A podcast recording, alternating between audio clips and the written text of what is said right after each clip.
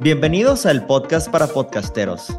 Mi nombre es Max y en los últimos cinco años he trabajado en más de mil episodios de podcast. Hoy me acompaña Mariana Almazzi. Mariana es actriz y si han visto el musical de Mentiras, Mariana es la que interpreta a Manuela. Aparte de esto, Mariana fue host de Historias para Llevar, uno de los podcasts del TEC de Monterrey. Mariana, ¿cómo estás? Ay, muy bien, muchas gracias por la invitación. No, hombre, excelente tenerte acá. Como ya dije, este, fuiste host de Historias para Llevar, que fue un podcast de Tech de Monterrey, que eran hablar sobre noticias del Tech. Entonces, ¿cuáles son los retos de ser un buen host de podcast? Mm, creo que son varios, pero principalmente al ser host, mucho de la identidad del podcast recae en ti. Es como la responsabilidad de que el podcast tenga un estilo con el que tú te sientas identificado y que eso se pueda transmitir a lo largo de los episodios y que sea una razón por la cual los oyentes quieran regresar. Entonces creo que ese es uno de ellos. También que el contenido sea algo con lo que estás de acuerdo, que los eh, invitados se sientan cómodos, como que tener muy en claro que, cuál es el mood, eh, qué es lo que estamos queriendo transmitir y una vez que eso está aclarado, mantenerlo, porque tú puedes tener como tu personalidad fuera del podcast, pero en el podcast estás en tu personaje de conductor, si, si bien se puede decir así. Especialmente eso que dijiste de que te lata el tema, o sea, más bien que estés de acuerdo con lo que se está diciendo. Hubo varias veces en donde, pues, tú, me, tú ponías mucho de tu input, tu compañero de, este host, que era Víctor, también ponían mucho de su input y creo que eso también le ayuda mucho a los podcasts, como tú dices, darle tu toque personal, o sea, porque al final de cuentas, el host o los hosts o las hosts son la imagen, la, la cara de, del podcast. Entonces yo creo que eso es muy importante. Uno de los retos también es cómo manejar una conversación con varios invitados, cómo darles pauta, o sea, cómo es todo ese manejo de, sí, de una conversación con múltiples invitados? Pues creo que las prioridades son darle su tiempo a cada quien y ahí como host tú lo que haces son transiciones o hacer puentes entre ideas y estar siempre refiriéndote a ambos o a todas las personas. Porque de esta forma eh, si una persona está acaparando la conversación, tú puedes decir, claro, Juanito, estoy súper de acuerdo y la verdad es que esto es un tema muy interesante. Pedro, ¿qué opinas tú al respecto? Entonces creas un puente para que la otra persona se sienta invitada a la conversación, porque generalmente hay esa, esa dualidad. Tienes a la persona que es muy dominante y una persona que es más secundaria en la conversación. Entonces, si está fluyendo bien como está sucediendo, eh, padre, pero quieres sacar el mayor provecho de ambos de tus invitados. Entonces, sí, que toda la gente se sienta invitada a la conversación.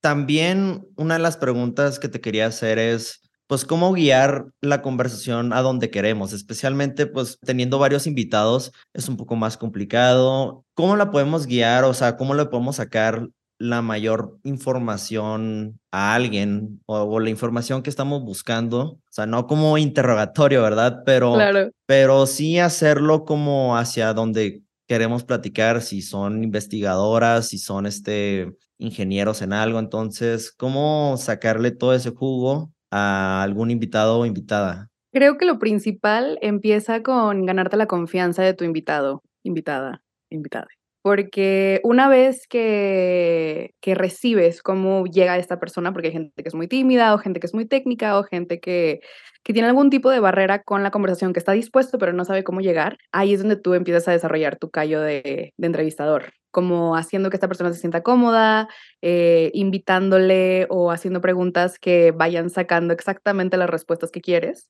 porque es impresionante la habilidad que tenemos como conductores de llevar la conversación a un lugar.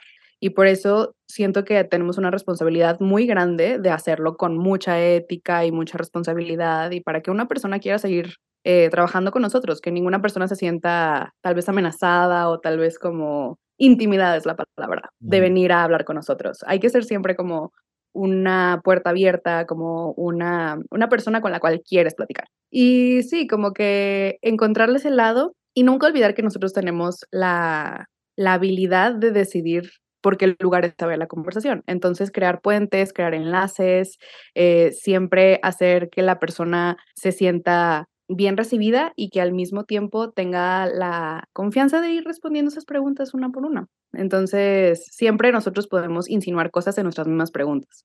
Y da ser cumplidos o sí, crear, crear un ambiente de, de que esta persona se sienta con la confianza de compartirnos lo que nos quiere compartir.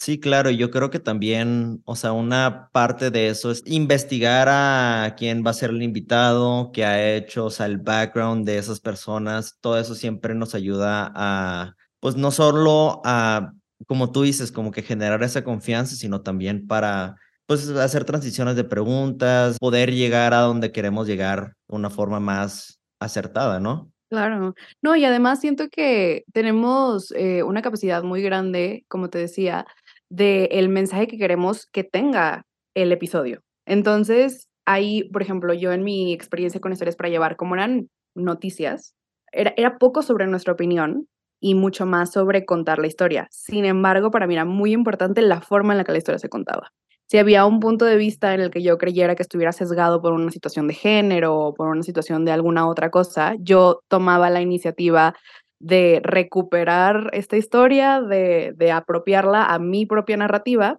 y aunque no se tratara de mí, que tuviera un punto de vista con el cual yo me sintiera cómodo de que yo hablando de estas cosas estuviera al aire en el mundo. Porque a fin de cuentas, como tú decías, esta, o sea, somos la cara, somos la imagen de, de los podcasts. Entonces, cuando te lo permiten, porque muchas veces tú no decides cuál es el contenido que, que sube en la plataforma, sino que tú eres el intermediario que hace las entrevistas, dentro de lo posible que sea algo que esté alineado con el entrevistador que tú quieres ser. Creo que así es como tú empiezas a formar un sello como persona que trabaja en radio, en podcast, haciendo entrevistas.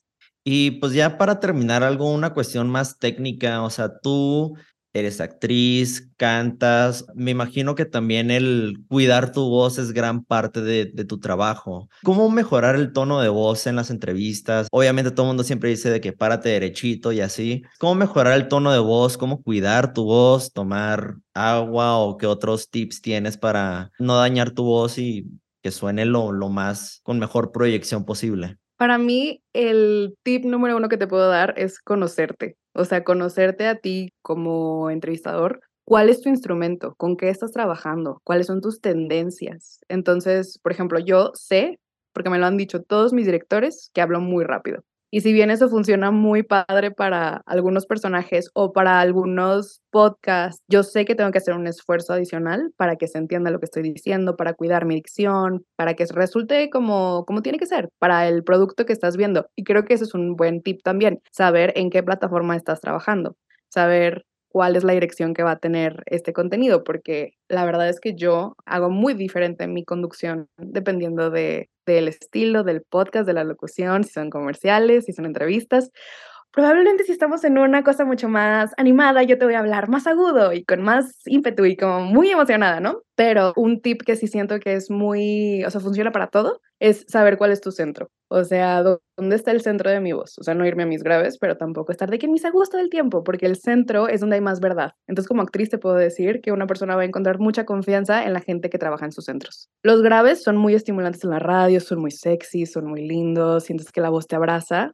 pero en una cosa más general, tus medios, aparte de que van a ser más saludables porque no vas a estar forzando tu voz a un registro en el que no estás acostumbrado a trabajar, siento que va a ser algo que te ayude a encontrar mucha verdad en tu locución. En alrededor de conocerte va también, pues, qué comidas te irritan, qué cosas este, hacen que duermas mal. Entonces, por ejemplo, dormir con la boca abierta resulta en un día siguiente en el que tienes que hacer mucho calentamiento, muchos ejercicios para estar listo para grabar antes de. Pero todo eso tiene que ver con conocerte, porque yo tengo amigos cantantes, actores, de todo tipo de trabajos en los que usas la voz, en los que las reglas nunca son absolutas. O sea, hay gente que come picante y no le pasa nada, hay gente que con un chocolate ya no puede cantar, entonces, pues sí, es para mí el tip más importante es conocerte. Súper, súper importante y también lo que dijiste, calentar tu voz antes de de grabar. Yo recuerdo que tú hacías calentamientos antes de las grabaciones para que no te dañaras tanto la voz, no forzar tanto la voz. Eso es muy importante, sí. Definitivamente es importante y sobre todo porque, por ejemplo, en ese caso, yo la mayoría del tiempo grababa recién levantada. O sea, no había despertado mi voz, no había hablado con nadie, o sea, desayunaba, iba directo a grabar. Entonces, eh, sí, necesitas como decirle a tu voz, buenos días, vamos a empezar a, a usarte Entonces, sí, empiezas a calentar con diferentes técnicas. A mí me gusta mucho hacer sirenas, a mí me gusta mucho. Las sirenas son, a ver, lo voy a hacer. hacer... ¡ah! Lo hice bajito para no tronarnos el micrófono, pero para teatro y para locución los dos me han servido muy bien. Y también mover la boca para ubicar dónde está la tensión. Cuando sonreímos mucho, nuestra voz suena de una forma, pero genera mucha tensión en las mejillas, entonces como soltar eso, eh, que la quijada esté libre para que pueda hablar lo mejor posible, mover la lengua, la, la, la, la, como que solo asegurarte de que todo está despierto, conocerte y saber qué calentamientos funcionan para ti. Hay muchas guías en muchos lados que no siento que sea tan difícil de encontrar, pero eso, eso sí, como no te cases con una guía nomás porque la viste en algún lugar. O sea, el hecho de que a una persona le funcione esa guía no significa que va a ser perfecta para ti. Entonces, toma lo que te sirva y lo que no, deséchalo porque ninguna regla es absoluta. La verdad, mil gracias Mariana por, por acompañarnos. Y antes de irnos, este, ¿nos podrías compartir cómo te podemos encontrar en redes por si alguien quiere más tips de cómo ser buena host o todo ese tipo de cuidar su garganta, cuidar su voz? Sí, claro, casi todo lo que subo lo subo en mi Instagram, que es Mariana Almazzi. Almazzi es con doble Z.